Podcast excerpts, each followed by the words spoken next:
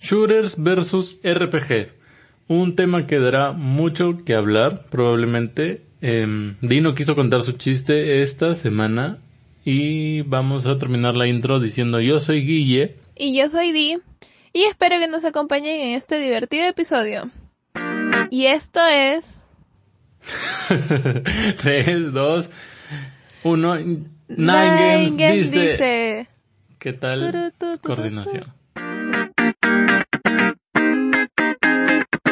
Bueno, vamos a empezar primero con lo que es los RPGs. Vamos a empezar primero. Yo pensé que íbamos a empezar segundo. No, pues primero vamos con los RPG y luego vamos con los shooters. Ya, muy bien. RPG, ¿qué, ¿qué es un RPG a todo esto? Esto es algo que tiene que quedar claro antes de, de decir cuáles son los RPGs. Sí, bueno, para hacerlo así bien sencillo, vamos a decir que un RPG es un juego de rol. Es decir, donde tú tomas en posesión un carácter especial en el juego. Puede ser un superhéroe, un ser mágico, lo que sea. Y tú trabajas, bueno, juegas en realidad en, a, a, siendo este personaje, ¿no? Va, es, el, es aquel que vas a usar para desarrollar eh, durante el juego. Entonces, un RPG es un juego en el que tú diseñas tu propio personaje. Sí y no específicamente. O sea, hay, vamos a encontrar dos clases de RPG. ¿Qué podríamos, a ver, el primero, que es el modo de, del occidental, el WRPG, ¿no? Donde acá sí puedes tú mismo crear tu propio personaje. Sus gráficas suelen ser un poquito más oscuros, tienen sus personajes, tiran para ser un poco más viejos, este, y tienes mayor libertad del juego. Es por esta libertad del juego donde tú vas a poder tener la opción de poder crear tu personaje de la nada. Ya. Y luego están los orientales. Entre Sí. los que destacan pues los JRPG. Exactamente. Aquí ya vas a tener personajes predefinidos y no vas a poder, vas a poder modificar ciertas cosas, pero no es que vayas a crearlo desde, desde cero. Bueno, cosas importantes a tener en cuenta en un RPG. La narrativa, que viene a ser la historia del RPG. También el combate es una parte muy importante de los RPGs, porque es la forma en la que se interactúa con otros personajes, por llamarlo así. Claro, es mayormente, muchos de estos RPG ahora son en modo multijugador, tenemos miles que son bastante conocidos, como es el caso del Diablo, por ejemplo. También está, ya que mencionas a Diablo, la capacidad de explorar. Es algo muy importante y que mucho se utiliza en los RPGs hoy en día. ¿Podrías darnos algunas características así exactas que definen a los RPGs? Mm, un RPG es un juego en el que necesitas invertir mucho tiempo. Por lo general son juegos de amplia duración y ya que mencionábamos antes, como necesitas explorar todo un mapa, eh, por lo general son long runners, son juegos bastante largos que tienen unos tiempos de desarrollo también bastante largos porque se crean pues muchas herramientas, mapas bastante grandes. Por ejemplo, en el caso de lo que mencionaba Di, de los RPGs que te permiten personalizar tu personaje, por lo general encontramos pues infinidad de, de modelos de ropa. Eh, encontramos muchísima cantidad de armas, pero en sí lo que diferencia un RPG de un género que podría estarse, digamos, convirtiendo en una especie de híbrido como son estos nuevos eh, shooters que están saliendo hoy en día, pero que ya, eh, como el Fortnite, lo, que diferencia a los RPG de, de estos juegos es su historia. Por lo general, los RPGs tienen una narrativa muy bien trabajada, en la que utilizan pues elementos tradicionales, generan diálogos interesantes entre tu personaje y los personajes controlados por la computadora. Es más o menos como ser el protagonista de una película, jugar un RPG. Claro, es, muchos de esos también empezaron hace miles de años atrás, siendo influenciados por muchos libros, como por ejemplo el del caso de Tolkien. Este, y un dato bastante curioso es que al principio los RPG empezaron solamente para una sola persona, o sea, tú creabas tu mundo mm, o eras, eras un personaje de un mundo, pero no tenías interacción con otros eh, personajes o con otra gente de otros lugares. Fue en los años 90, con el juego del, de Secret of Mana, que el RPG empezó a ser multijugador.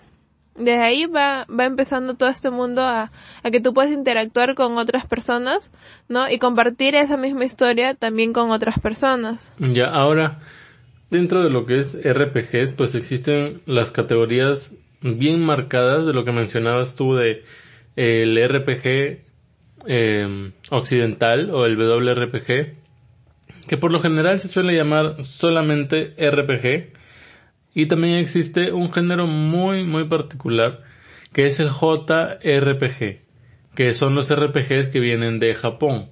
Ahora, no todos los países pueden darse el lujo de tener su, su digamos, su propia su propia línea de RPGs, ¿no? No es que Estados Unidos tenga ERPG o algo por el estilo. ¿Por qué? Porque, como sabemos, Japón, bueno, la gente de Japón le dedica mucho tiempo, invierte mucho tiempo tanto a jugar como a crear estos videojuegos. Y además que, eh, aunque todavía en el mercado no hay muchas facilidades para que la gente pueda producir RPGs, porque como sabemos son juegos bastante complejos, dentro, ya porque abarca desde su historia, tiene una larga historia, tiene un, mayormente suelen tener un alto, una alta calidad en lo que es gráficos, sonidos, animación, efectos especiales, entonces no es tan fácil poder desarrollar estos juegos, es por eso que mayormente en, en lo que es en la parte oriental, suelen, tienen más costumbre para poder desarrollar estos juegos y tienen miles de variedades, muchos más de los que quizás acá pueden llegar. Eso es cierto, muchas veces, por ejemplo, me ha pasado a mí particularmente que veo que Nintendo anuncia y dice llega este RPG jugado por millones de personas y es un nombre que pues ni siquiera había escuchado nunca yo, ¿no? Y que resulta que es un RPG de China o de Japón que es súper famoso por allá, pero que acá nunca ha tenido una relevancia que digamos importante, ¿no? Ahora, el tema con, con los juegos, con la versión multijugadora, ¿cuáles crees tú que sean los juegos más conocidos acá en esta versión? En lo que es RPGs, con multijugador, en realidad podríamos considerar en cierta forma a Pokémon porque Pokémon, eh, no hay que olvidar que es un RPG, o sea, empezó como un RPG y su línea principal son los RPGs. Sí, y además que Pokémon es una franquicia bastante, bastante pedida. Claro, sin embargo, el online de Pokémon es un poquito raro y complejo porque no puedes jugar técnicamente online con otras personas. Puedes combatir con ellos en torneos internacionales. Puedes intercambiar Pokémon con quien tú quieras vía internet. Pero no puedes ir, digamos, tú y tu amigo en el, en el mismo mapa cazando los mismos Pokémon y cosas por el estilo. Entonces es como un online bien limitado. Mm, sí, bueno, eso, eso sí es cierto. Pero también encontramos, por ejemplo, de los que vienen de, de Japón encontramos Monster Hunter, que es un RPG que tiene mucho, mucho público. Luego podría ser The Legend of Zelda. Claro, The Legend of Zelda, pero como no es, consolas, tú, vende consolas. Como no es online, entonces es un poco no... Claro, pero acá también... categoría, ¿no? Pero acá vendría a definir como que las categorías entonces de RPG, que serían de acción y aventuras, de... ¿No? Sí, pues. Sin embargo, en, en Nintendo Switch mm, no vemos un panorama tan dividido. Yo diría que en lo que es Nintendo Switch actualmente podemos encontrar como que RPGs y JRPGs bien pegados al, al, al, eje central del, del, RPG, ¿no? Porque, pues como sabemos, la, la Switch es una consola de región libre entonces los desarrolladores ya no pueden enfocarse, o bueno, ya tienen la posibilidad de hacer sus juegos para un público más amplio. Entonces, esto es lo que estamos viendo con nuevas entregas que está pasando. Pero yo justo estaba haciendo un post de los mejores RPGs para Nintendo Switch y les voy a, ir leyendo la, lista. Y Ajá, vamos justo a ir... eso te iba a preguntar, ¿por qué no nos mencionas algunos de tu lista? Y, y vamos a ir este, comentando algunos de ellos, ¿no? Eh, por ejemplo, Octopath Traveler. Es un RPG que fue el más vendido en su momento, el más amado y tiene una historia espectacular. Es el claro ejemplo de que la narrativa importa más que las gráficas en un RPG. Mm, ¿Ya? Porque, ¿Qué más nos podrías decir de ese juego? Bueno, porque sus gráficas son bien pixel art, o sea, sí son bellas, pero ya sabemos que el pixel art no es para todos. Eh, hay gente que ya pues ya, ya está acostumbrada a gráficas en alta calidad y todo eso de la banda sonora es espectacular, pero en sí en sí el eje principal son los personajes y sus historias cómo se entrelazan, cómo se desarrollan individualmente y cómo se desarrollan en grupo. Otro RPG de la lista de Nintendo Switch es Pokémon Let's Go, que es un juego que vendió mucho porque tenía que vender mucho, pero sí creo que Nintendo se la jugó y le salieron algunas cosas bien y algunas cosas no tan bien. Sí, como ya hemos visto, ese juego realmente dejó también bastante que desear. Y creo que con la salida de Pokémon Espada y Escudo, quizás esas, esas cosas que necesitábamos ver en esta primera entrega cambien con esta. Claro, hay que aclarar que Let's Go no es, no es parte de la línea principal de RPGs de Pokémon, o sea, no es la octava generación ni la generación 7.5, nada, es un reinicio de la franquicia en un estilo menos serio, por llamarlo de alguna forma. Después está Monster Hunter, eh, que para Nintendo Switch está el Generations Ultimate, que es un juego muy muy bueno. Tiene unas gráficas bastante buenas. Ya sabemos todos que la Nintendo Switch jamás va a poder correr un juego en la misma resolución y en los mismos FPS que consolas de sobremesa exclusivamente, porque pues su, sus beneficios de la Switch no está en fuerza bruta, sino está en portabilidad. Así que el juego no se ve espectacularmente bien, pero tampoco se ve mal. Es un mapa bastante amplio, es un juego en el que tú te puedes pasar 400, 500 horas jugando y vas a seguir encontrando y descubriendo cosas. Así que por ahí es uno de los RPGs más, más amplios que existen. Ahora Di creo que nos va a querer hablar del siguiente juego con el que tiene una relación de amor-odio que es Xenoblade Chronicles 2. Justo eso también está, yo había también hecho mi lista de juegos para este episodio, en lo que justo lo había puesto. Al principio, como ya sabrán, porque yo les habré contado en un principio, este juego no me gustó y es más, nunca lo terminé de jugar. Y es recién hace poco donde decidí darle una segunda oportunidad. Y la verdad es que tiene una bonita historia. Y es bastante larga, así a veces siento que estoy mirando película más que estoy, más de lo que puedo jugar. Pero también sus gráficas y su música me, me hace sentir que estoy en un buen momento, me, me, me adentran eh, en el juego. Y me parece muy bonito todo, los colores que lleva, ¿no? Es un juego bastante, bastante, que tiene colores brillantes y te llama bastante la atención. Así que sí, es un buen juego de la lista también creo yo. Después están los eh, e RPGs que son bien parecidos y a la vez son bien diferentes, pero igual de amados, que son The Elder Scrolls 5 Skyrim y Dark Souls, la versión remastered que llegó para Nintendo Switch.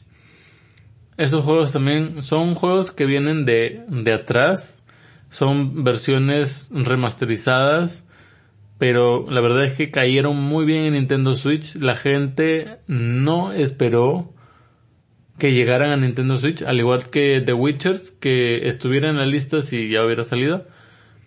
Pero llegaron y rompieron todos los paradigmas que la gente tenía alrededor de la Nintendo Switch.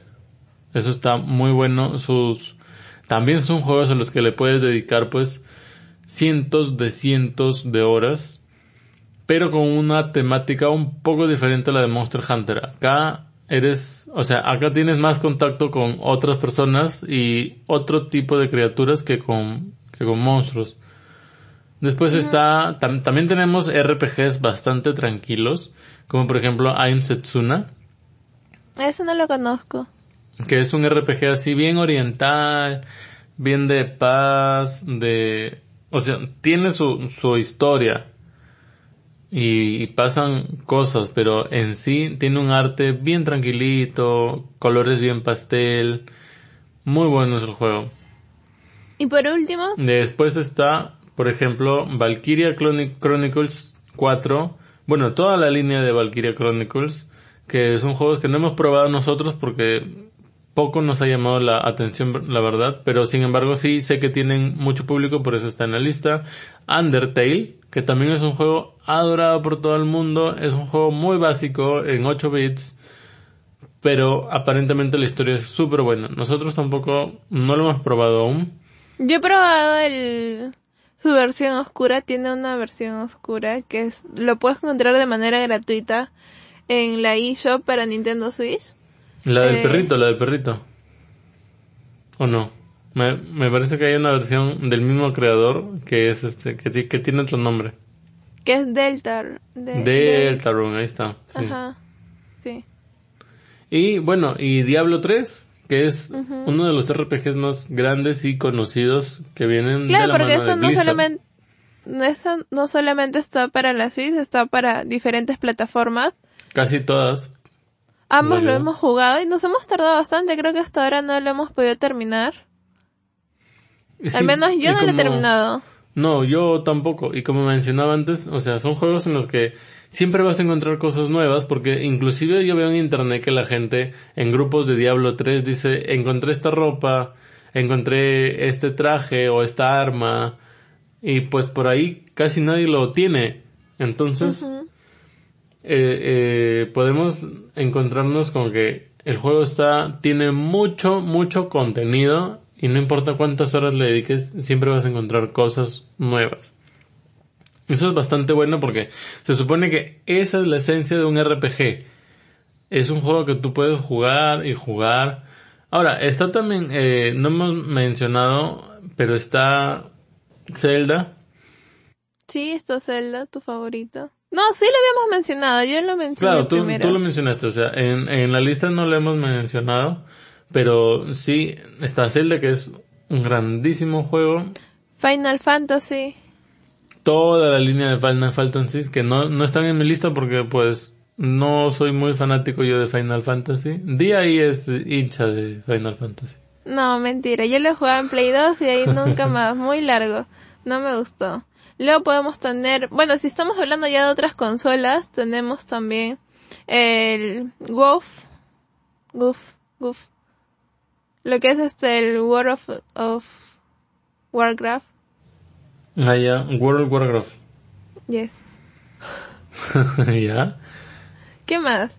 ¿Qué otros juegos podemos encontrar? El World of Warcraft es un juego bastante interesante porque tiene muchísimos años en el mercado, pero te da una capacidad de personalización de personajes. O sea, yo creo que en, en este juego se enfoca tanto en eso que mucha gente, yo me acuerdo una vez me lo descargué y me demoré tanto en crear el personaje que ya me aburrí y, ni siquiera lo empecé a jugar el juego.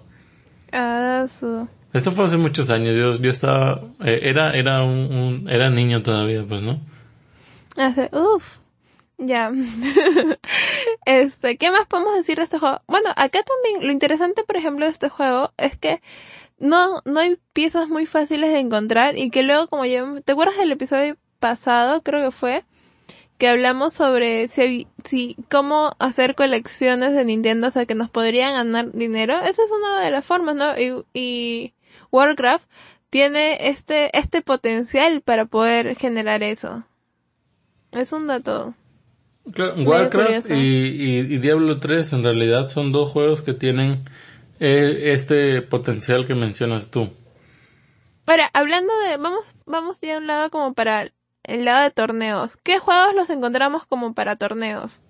Dota 2, encontramos, bueno, Pokémon. Pokémon hace Pokémon. torneos, no hace torneos específicamente dentro de la línea ajá. RPG, o sea, no hace como que quién ha avanzado más en la historia.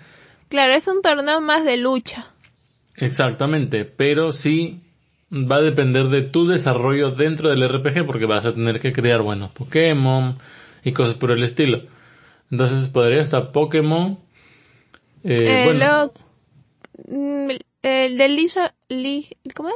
League of Legends. Ajá. Ah, ¿Qué más? Clash Royale. Esos son juegos, si no me equivoco, son builders. No estoy muy seguro si son RPGs porque la verdad es que no juego mucho ese tipo de juegos.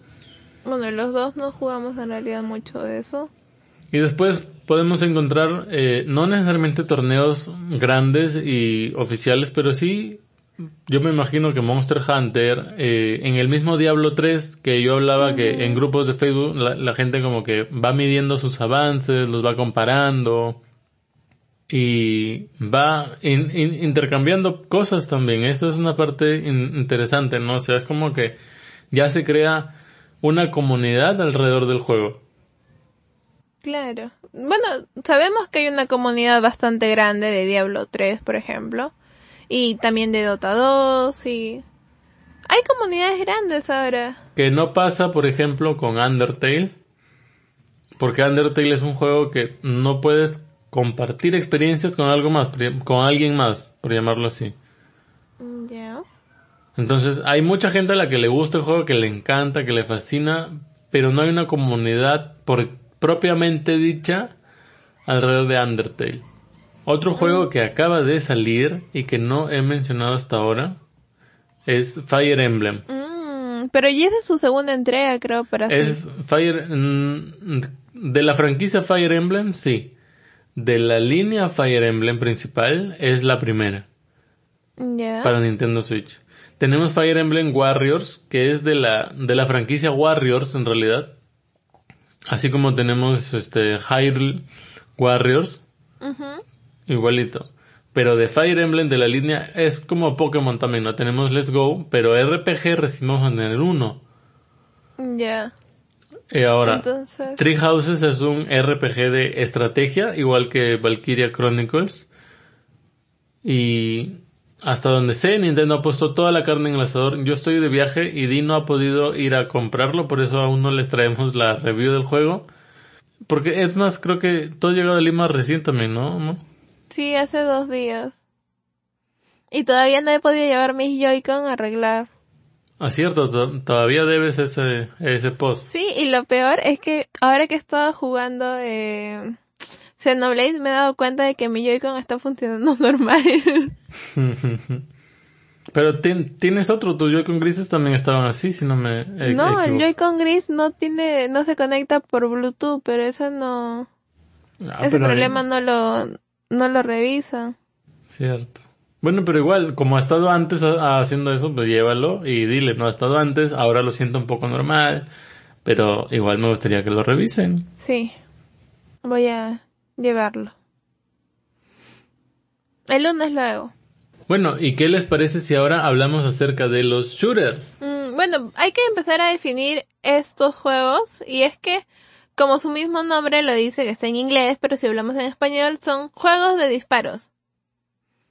Donde mayormente podemos encontrarlos en primera y tercera persona. ¿Podrías explicarnos un poquito esto?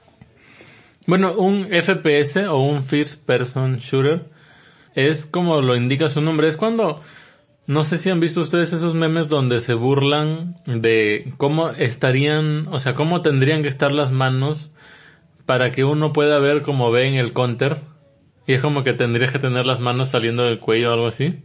Bueno, un first person shooter es un juego en el que tú ves como si fueran tus ojos viendo a través del juego. Por ejemplo, está el aclamadísimo Counter Strike. Ujú. Eh, Otro podría ser Call of Duty. el Call of Duty y todos los juegos de este género. Ahora, un juego de disparos en tercera persona está, por ejemplo, el Fortnite. ¿Qué más? ¿Qué más? Porque también es un shooter, tú puedes disparar, pero tú ves al jugador, tú ves al personaje ahí. Ya, entonces ya creo que tenemos bien entendido lo que es los disparos en primera y tercera persona. ¿Qué más podemos decir esto? ¿En qué modo lo podemos encontrar? ¿Modo? ¿Juegos de equipo?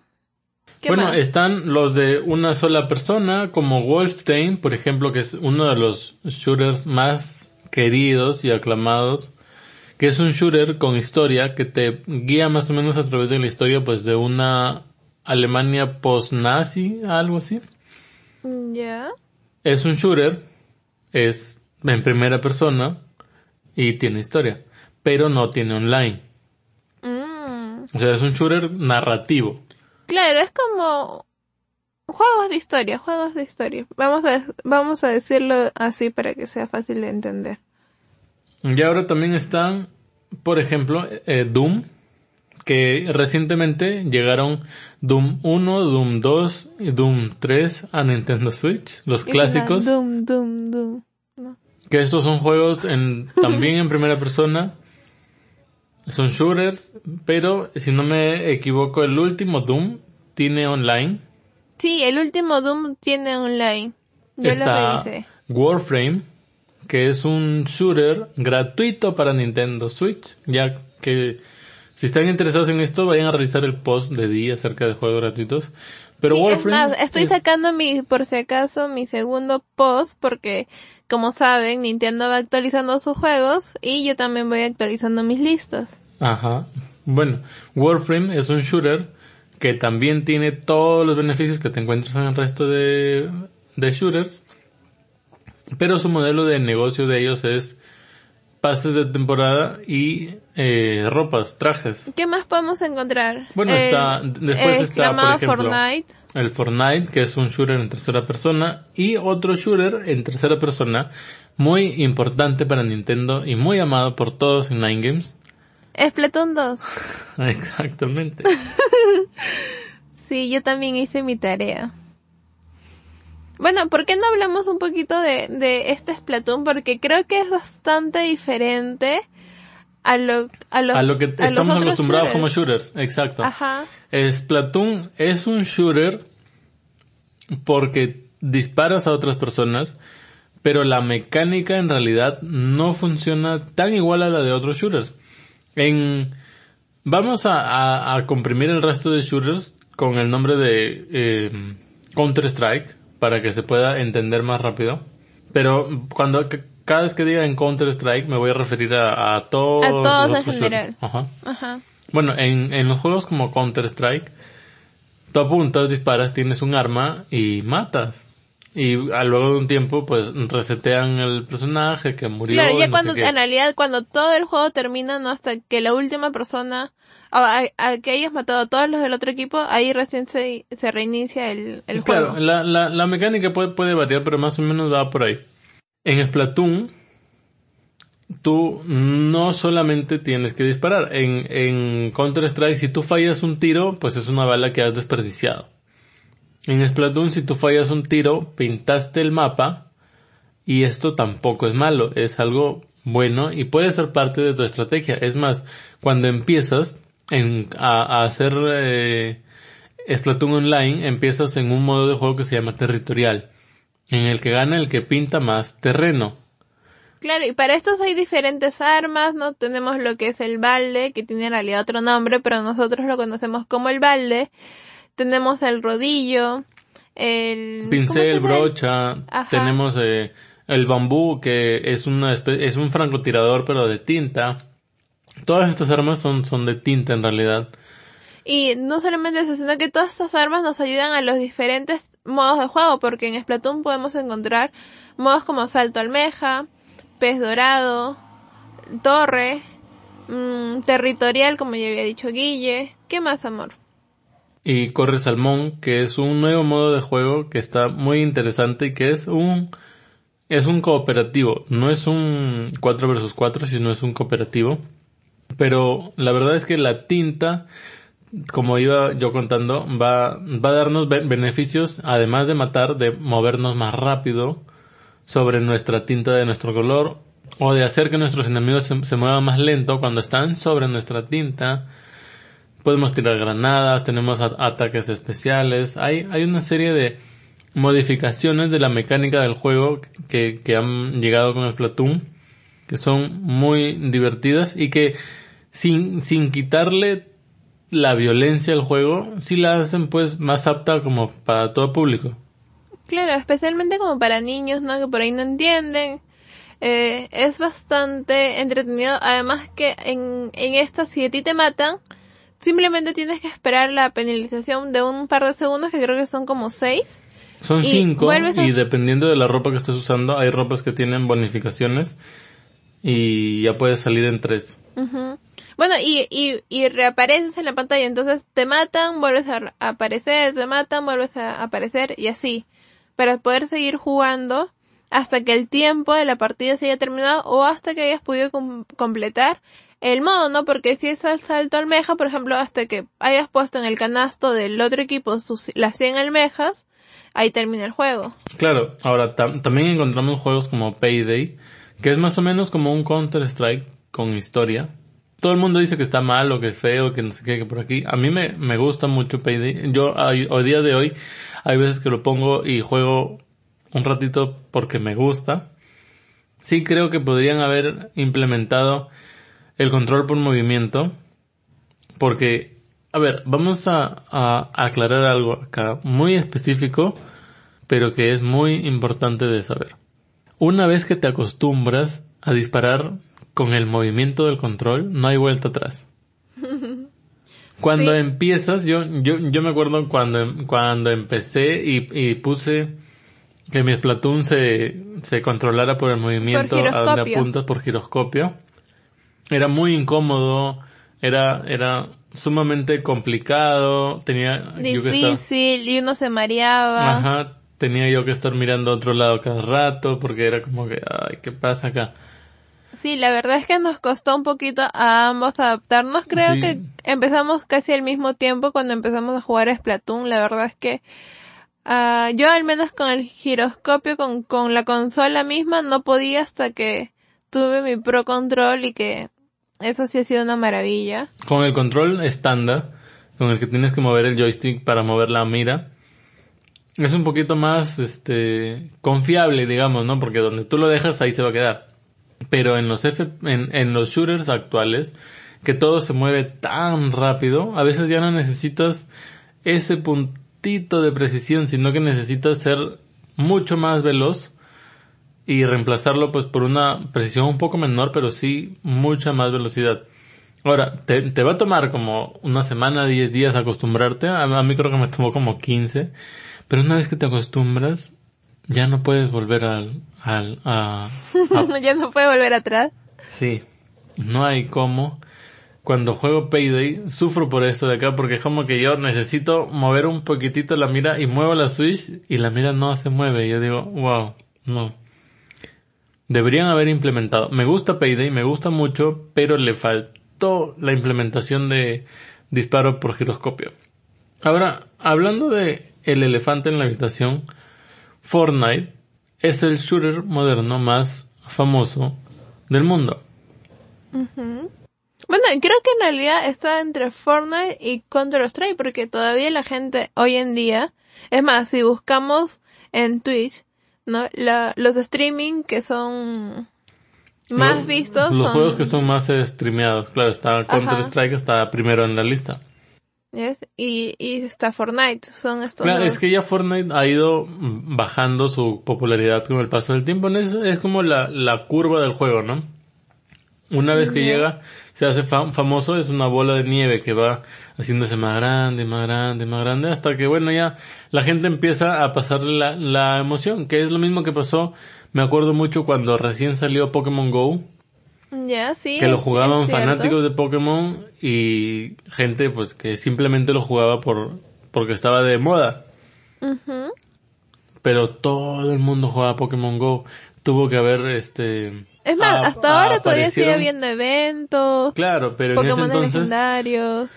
En ese entonces aparecieron letreros que las empresas ponían donde decía que tenían que no se podía jugar Pokémon Go dentro de sus de sus territorios, de, ah, sí, es que la gente también no, No. Porque la gente se, se metía a los, a, a los estacionamientos y, y invadían rompía propiedad casas. privada. Sí, Sí, es más, acá en Lima, en lo que se conoce, co- bueno, en lo que, en la zona de la que es la punta, que queda en el Callao, hubo una prohibición de que a partir de las 3 de la mañana hasta las 6 al menos la gente no podía jugar Pokémon Go. Porque estaban las 24 horas allá jugando. ¿Tú te imaginas tener, o sea, vivir por ahí cerca y, y las 24 horas ni siquiera poder dormir tranquilos porque justo en las noches aparecían Pokémones raros, entonces la gente iba y se ponía a cazar y hacían mucha bulla, ensuciaban mucho, era todo un alboroto. Pero ya, esa no nos esa creo que es la, la, la palabra precisa. Es todo un alboroto. Lo mismo pasó con Fortnite. Cuando llegó su momento de alboroto, era el top de lo top de los shooters. Y hoy en día ya se está estabilizando, por decirlo así. No es que ya el juego vaya a desaparecer, pero el juego se está estabilizando. Y la verdad es que yo creo que el juego tiene para rato. Justo ahora último ha habido una, el torneo de Fortnite. En donde Claro, el- este el cierre de la temporada de- nueve. Sí, y donde realmente creo que ha habido premios con un alto valor monetario. Más que alto, podríamos decir. Altísimo, sí, ya, ya quisiera yo poder ganar así. Bueno, tienes que practicar, querido. Particularmente Fortnite no es un juego que me agrade mucho. Lo he jugado cuatro veces, si no me equivoco, así bien específicas. Y fue porque, primero fue porque estaba súper de moda y también fue como, como con el Pokémon Go. Dije, no, voy a, voy a probar este juego. Y después es como que eh, no sé qué jugar y digo, bueno, vamos a darle otra oportunidad. Y no me gusta. Y luego digo, bueno, vamos a darle otra oportunidad. O y no me porque gusta. simplemente quieres escribir un post y tienes que darle una chequeadita más. Bueno, eso es lo que te suele pasar a ti.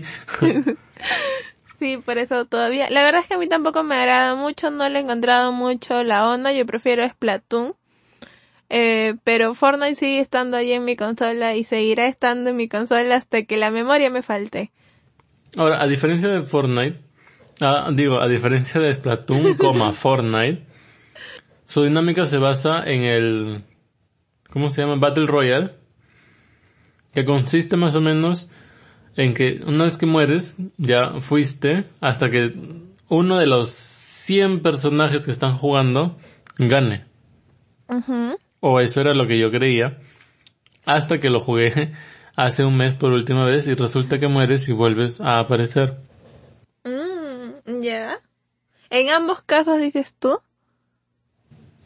Sí, cada vez que mueres vuelves a, a- a aparecer. Aparentemente ahora la dinámica de juego es por puntaje. Mm, Ya. Bueno, Hay dos equipos, un rojo, un azul, o bueno, no sé exactamente cómo va. Eh, no lo entendí muy bien, pero sí entendí de que ganaba el equipo que mataba más gente y de, dentro de esos ganaba el que matado había matado más. Bueno, en realidad está bastante interesante porque creo que creo yo que si se juega en un periodo de tiempo tanto como en Splatoon, pues no, te da opción a que por más que hayas muerto, ponte, es como que estás en el inicio del juego y qué sé yo, por ahí justo tu mamá te llamó mientras estás jugando y tú volvías a decir, pum, te matan. Y te quedas sin jugar, no sé cuánto dura una partida, pero pongámosle tres minutos. No, Y en, durante- en, en Splatoon duran dos minutos y medio hasta tres, pero en Fortnite las partidas pueden llegar hasta los 10, 15 minutos. Ya ves, imagínate, y te matan primero y te quedas 10, 15 minutos ahí sin mirando la pantalla, o sea, para eso mejor te pones a ver película, pues, ¿no? Pero si es, si te dan la opción de revivir dentro del juego durante ese tiempo y que puedas coleccionar puntos, me parece una mejor forma de desarrollar y que sea un poco más participativo también.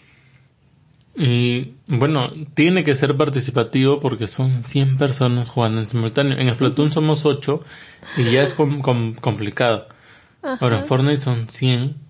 Ya se pueden imaginar el loquerío que se vuelve ese Claro, juego. en 100 y en equipos de cuánto? De, de 50. De 50, en dos equipos de 50. Dos equipos de 50 personas. No sé qué tanto me esté equivocando. A ver, quiero volver a, a aclarar ya que a- hoy en día la gente es bien llorona y bien quejiche.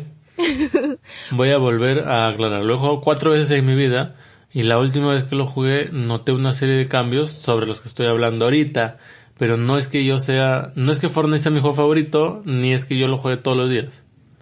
Bueno, quizás más adelante podrías hacernos un post sobre eso. Sí, ahora sé que acaba de terminar la temporada 9 y acaba de empezar la temporada 10 porque Di y yo nos dedicamos a esto y tenemos que estar informados, pero no es que tenga así, no es que yo me sepa todas las configuraciones que Fortnite puede tener.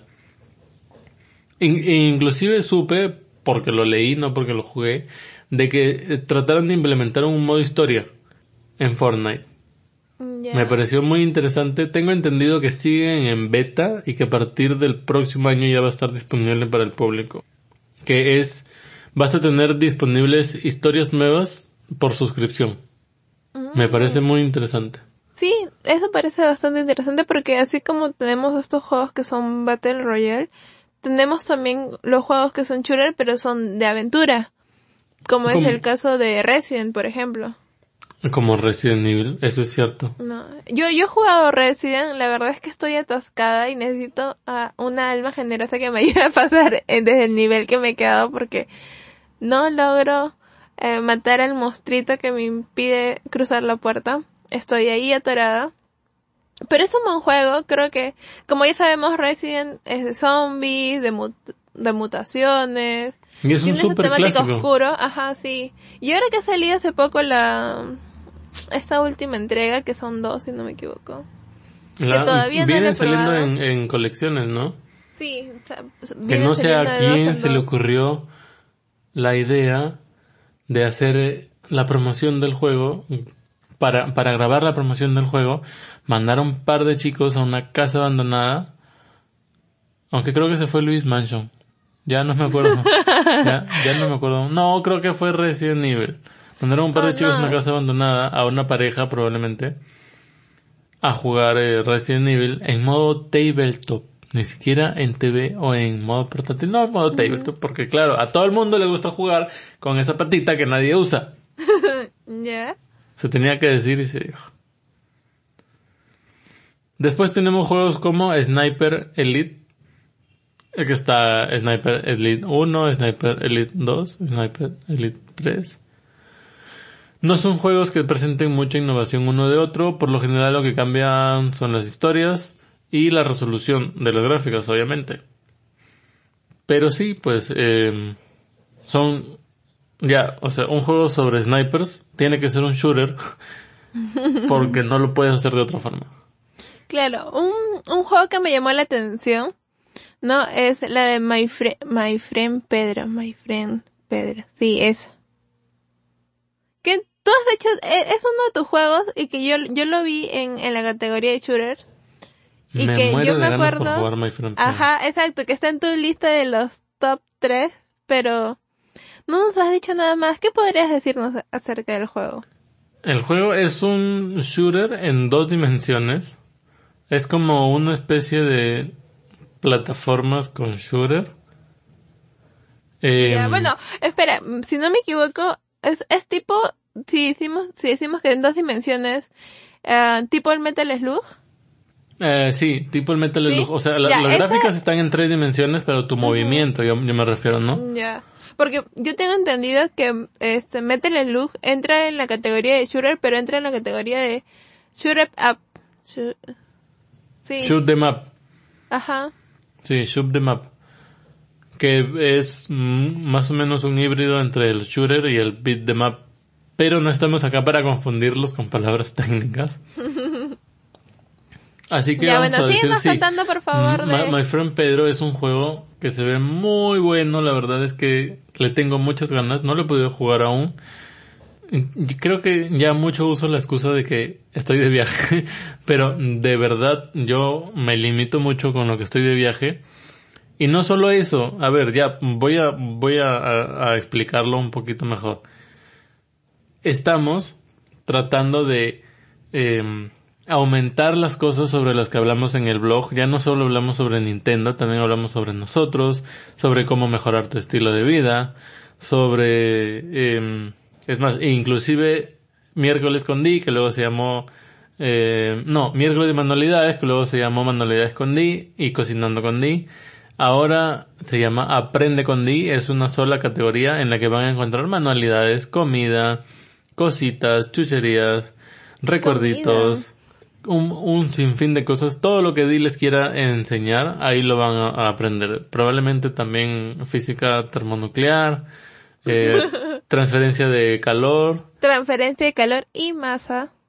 Y masa, ya ven, todas esas cosas van a estar ahí en Aprende con Di. Aunque ahora ya, ya pasé ese curso, estoy llevando refrigeración. Bueno, pero como ya lo pasaste, ya lo puedes enseñar. Ah, sí, claro. Entonces, a lo que yo iba, eh, esto nos está quitando un poco de tiempo porque estamos renovando un par de cosas también estamos haciendo. No, no sé cuánto tiempo le voy a, dedicar a esto, pero a ver, lo voy a hacer rapidito. Estamos haciendo nuevos logos, hemos cambiado el nombre a las secciones o categorías. El YouTube está súper abandonado desde hace como tres semanas. Nada, también le vamos a cambiar de nombre. Estamos preparando la segunda temporada de Nine Apes Dice, en la que pensamos tener invitados. Vamos a hacer un piloto en el último episodio de este, de esta primera temporada, a ver qué tal va. Que ya eh, solamente nos faltan, ¿cuántos, cuántos episodios nos faltan para terminar esta temporada? Este es el número 22, o sea que faltan dos más adelante de este. También está el tema de que estamos poniéndole un poquito más de puncha a Instagram. Estamos haciendo un reto mensual. Eh, es el reto que subí el mes pasado y nadie le hizo caso. sí, nuestro reto, reto fotográfico, que el cual me toca hoy día subir a mí la foto. Eh, y, y sí, pues bueno, entonces, ya que estamos tratando de ampliar los temas, sí me, creo que me estoy descuidando un poco con los juegos. Justo iba a hablar en privado con Di, pero ya que lo menciono, lo, le voy a decir acá en, en, en Nines dice, que es como nuestro blog hablado. Eh, creo que deberíamos tomar la lista de juegos de lanzamientos que quedan de acá hasta fin de año y definir cuáles son prioritariamente los que tenemos que revisar. Como Luigi Mansion 3. Como Luigi Mansion 3, como Pokémon Sword y Pokémon Shield. Ajá. Este, como Diamond X Máquina, como Fire Emblem. Eh, no tengo toda la lista ahorita, pero más o menos eso es lo que vamos a hacer, chicos. Discúlpenos por ahí si algunos juegos se nos quedan afuera de la lista de prioridades. Eso no quiere decir que si tenemos por ahí algún tiempo libre, pues no vamos a hacer otras cosas.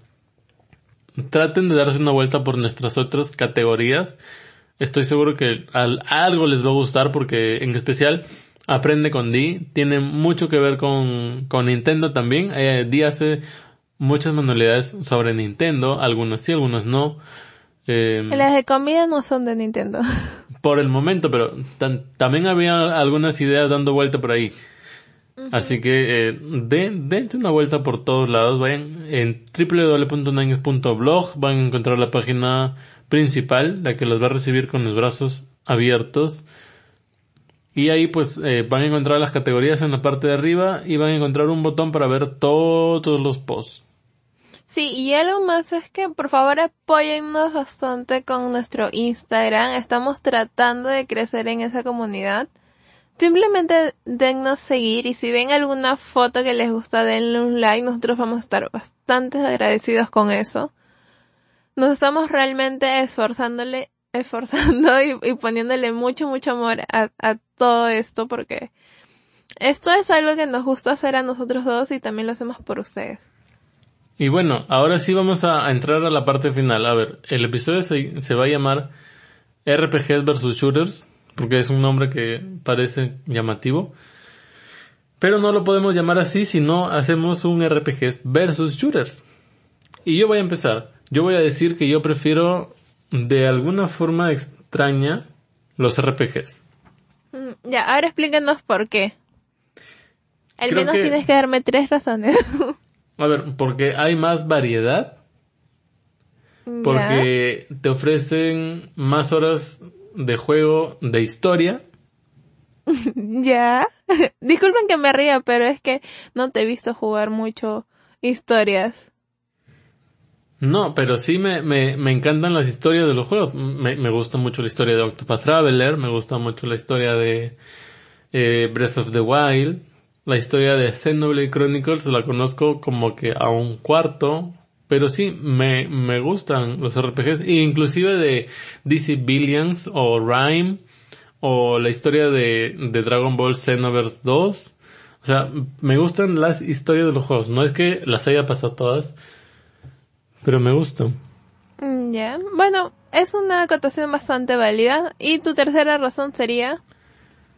Los formatos históricos, por llamarlo de alguna forma, porque es como que cada uno es su propio universo. O sea, cada RPG tiene la posibilidad, no voy a decir que cada RPG es, cada RPG tiene la posibilidad de ser su propio universo. Que en contraparte, eh, la historia de Splatoon pues es un tutorial con bonos. De todas las armas, sí. Este, los demás juegos, bueno, Payday ni siquiera tiene un modo historia. Tiene muchas misiones muy interesantes, pero que puedes repetir y repetir y repetir porque no es una historia. Eh, ni qué hablar de los modos de, de juego, o sea, de, la, de las formas, porque como son shooters, todos tienen que ser al menos con personajes con formas humanas, porque tienen que tener manos para disparar y piernitas. Si es que no son la mayoría, o sea, del 90% son humanos y de lo, y el 80% están en el planeta Tierra, en una zona de guerra. Te estoy mirando Call of Duty, pero no voy a decir tu nombre. Em, yo sí creo que el, el tema con los shooters está muy limitado, muy encajonado. Por eso es que Splatoon es tan buen juego para mí, porque rompe un poquito con estos paradigmas. Y igual con los estilos gráficos, ¿no? Al, al tener que hacer pues siempre dos manos, eh, personas, planeta Tierra, haces como que siempre las mismas gráficas. Por ahí lo cambias un poco, pero están yo creo que muy en, en, encasillados. Y por eso voy a decir que prefiero los RPGs. Mm, Muy bien, me parece bastante bien. Con lo que respecta a mi persona, yo también voy a elegir los RPG, porque yo sí amo la parte de la historia, me gusta poder encontrar diversidad, me gusta poderme enganchar con, con una historia que realmente quiero llegar al final. Am, cosa que no he encontrado en los hot shooter. Ah, sí me gusta Splatoon, como ya sabrán, y creo que lo vengo mencionando todos los episodios. No es por hacerle propaganda ni nada por el estilo, pero Splatoon es uno de mis juegos favoritos, especialmente por su modo Salmón, pero bueno, ya. Cosa que no llega al cabo, pero aún así yo sigo prefiriendo los juegos de rol. Además que, eh, al ser estos modos bastante jugadores, o sea, que puedes compartir un modo de historia con, con otra persona. Nosotros jugamos Diablo 3 con Guille y pudimos compartir la misma historia. Él se enganchó en la parte donde yo estaba y de ahí pudimos ir continuándolo juntos. No sé, no sé si lo recuerdas, amor. Sí, sí, Mientras que viajamos. para, ajá, para Año Nuevo, para nuestro viaje de Año Nuevo que no estoy muy seguro si la historia está en el blog. Mm, creo que no, no, no la terminamos. Y ya, le- ya no está. Pero, este, me permite, ¿no? Es, eh, apoyarme con, con la otra persona al momento de jugar, porque cada uno tiene diferentes características y que es bastante divertido en general. Ahora, otra, la última cosa que me gusta mucho de esta es que las gráficas que llevan son muy bonitas, o sea, tenemos de todo tipo, tenemos una variedad de estilos, pero en general suelen ser muy bien trabajadas, muy, am, tienen muy alta calidad para mí, ¿no? Y, y sus colores, este, por ejemplo, Diablo es un juego que es bastante oscuro y a mí me gusta toda su temática. Así como el de Xenoblade, que es un juego bastante colorido y, y de colores brillosos, ¿no? Y que también se complementan muy bien. Así que por esas razones, yo creo que me quedo con los RPG. Muy bien.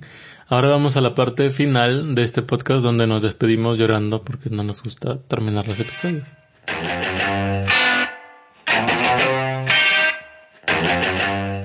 Y bueno, chicos, eso ha sido todo por este episodio. Bueno, podríamos haber hablado un poquito más, o quizás un poquito menos, porque a veces sí como que ya empezamos a hablar lo de Pokémon Go que no tenía nada que ver y nos distraemos mucho, pero Esperamos que les haya gustado este episodio. Ya les comentaba, di, síganos en nuestras redes sociales. Estamos en Instagram, en Facebook. Ya no estamos Ya en no estamos Twitter. en Twitter. Eh, estamos en Pinterest, estamos en no sé dónde más, que sean redes sociales, creo que nada más. No, creo que ya nada más. Eh, si solo Luego nos quieren seguir en- en una, síganos en Instagram, por favor. Sí, por favor. Por Ahora, favorcito. estamos también en redes de podcast, estamos en casi todas. Apple Podcasts, iVoox, Spotify. Cada vez digo Spotify más abajo en la lista porque es... No, no sé, yo siento que Spotify nos tiene cólera, pero en fin. Este... eh, también estamos en TuneIn, en Stitches, en Pocket Cast, en Casio, en radio.com, en todos lados, ya ustedes saben. Ahí, acá en la lista, bueno, acá en el post de este podcast van a encontrar una lista, así era la frase, con todos los sitios donde estamos y los links para que vayan a suscribirse. Vayan a suscribirse y déjenos like donde se puede. Casi en ningún lado se puede. Creo que solo en iVoox. Sí. Déjenos un like ahí, suscríbanse, déjenos sus comentarios al final de este podcast. Y Y si ya no se suscriben al podcast, también suscríbanse al YouTube a ver si Guille empieza a subir otra vez sus videos. mm, creo que voy a dejar de ser el estilo de video que he estado haciendo, pero en fin, ya, ya les contaré más sobre eso más adelante.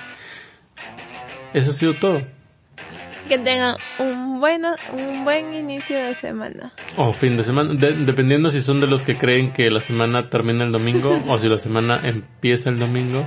Bueno, pero ya pueden comentarlo diciéndole, ah, ya me lo dijo como de lunes para la siguiente semana. Ah, ya, bueno, ya. Ahí está. Adiós.